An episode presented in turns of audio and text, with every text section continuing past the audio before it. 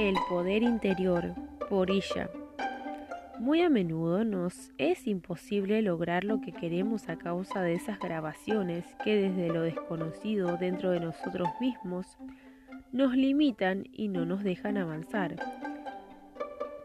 Mi propuesta es que puedas encontrar el poder que yace allí dormido y frente al cual solo necesitas despertar.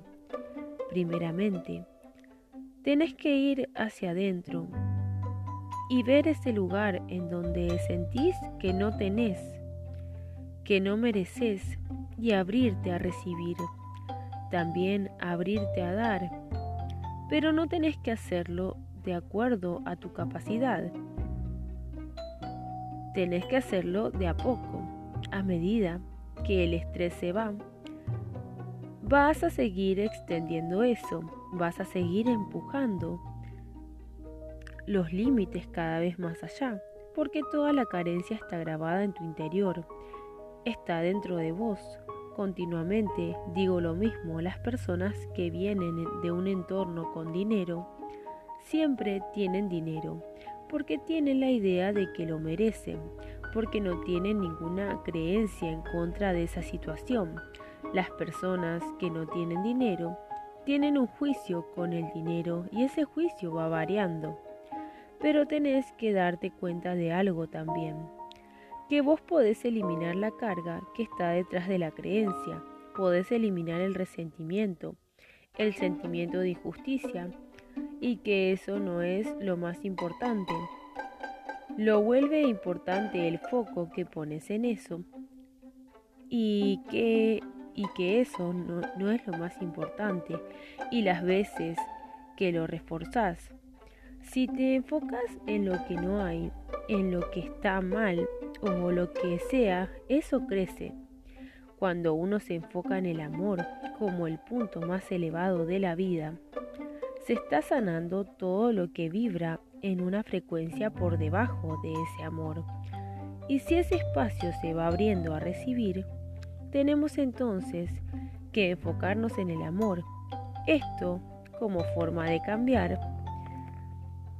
Pero también hay que ver ese lugar en donde uno está constantemente enfocado, en el no merezco, en el hay algo que está mal conmigo o con el afuera, algo que es injusto, algo mal con algo, o lo que sea y proponerse de una vez por todas dejar de afirmar lo que está mal y enfocarse en lo que uno quiere, no en lo que no quiere. ¿Cómo se puede ver esto? Seguro que lo podés notar en tus acciones o en tus respuestas automáticas. Por ejemplo, cuando compras algo especial para compartir con la familia, ¿No te incluís o tomás la parte más pequeña o la peor que, que está? ¿O te culpa comprarte algo y aunque no lo necesiten, gastás ese dinero en comprar algo para los hijos o el marido? ¿O te cuesta hacerte notar en la oficina y te vas relegando, pero cuando te nombran o ascienden a alguien que sí ha estado construyendo esa nueva posibilidad, te sentís o te da envidia, te sentís celosa si ves a alguien arreglada y de pronto siendo, apreciada y valorada por su aspecto, pero no te das la posibilidad de descubrirte en ese potencial o gastar dinero en una peluquería o en comprarte algo nuevo.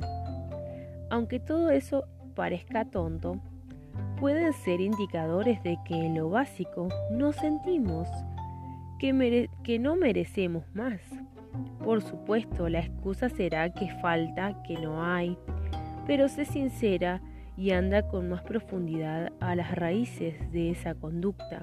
Esta creencia tal vez está escondida tras la emoción de alguna experiencia fuerte, pero lo concreto es que te limita y te lleva a pensar de esa manera. Entonces, cuando veas esa prisión en tu cabeza, cuando veas activado lo que justifica, no necesitas creerle a ese pensamiento que te tira para abajo y te hace sentir mal, como si valieras menos.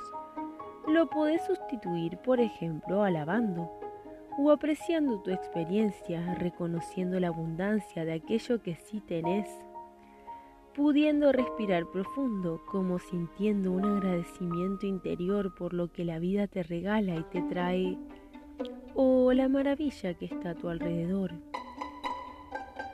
Estas acciones lograrán que cortes ya con esa sucesión automática de programación pasada, que sigue recreando los mismos momentos y y creando las mismas sensaciones y entonces, en lugar de pasivamente escuchar tus pensamientos, dirige tu foco hacia esta acción interna nueva, abriendo otro camino interior, un camino de satisfacción, de bienestar basado en la apreciación, en la gratitud, en el amor. Siempre está en todo, como una hermosa danza universal en unidad.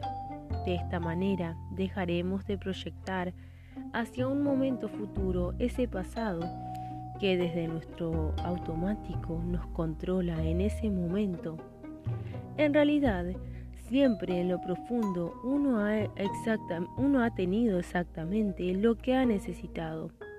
Por eso estamos aquí y ahora compartiendo esto, sintiéndolo, siendo más y mejor cada momento.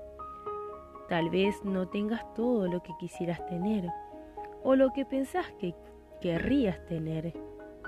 Pero si tenés todo lo que necesitas para empezar ahora y desde allí, podés abrirte a recibir esa abundancia en todas las áreas que están circulando hacia vos. Te propongo entonces desarmar poquito a poquito aquello que te impide ahora ser lo máximo de tu ser expresado en cada momento, creando lo que tu corazón anhela crear en tu vida. Verás que al encontrar ese poder interior que estaba más allá de los límites, vivenciarás un bienestar pleno, tu realización en el amor, la dicha y la paz. Y ya es maestra espiritual, creadora de la Fundación Educando la Paz, embajadora de la paz por mil milenios de paz, organismo internacional de las Naciones Unidas y la UNESCO, ciudadana del mundo y doctora honoris causa por la Universidad de Cuernavaca, México. Este texto forma parte de su libro El amor sobre todas las cosas. Espero que les sirva para aplicarlo a su vida porque es un pensamiento muy hermoso.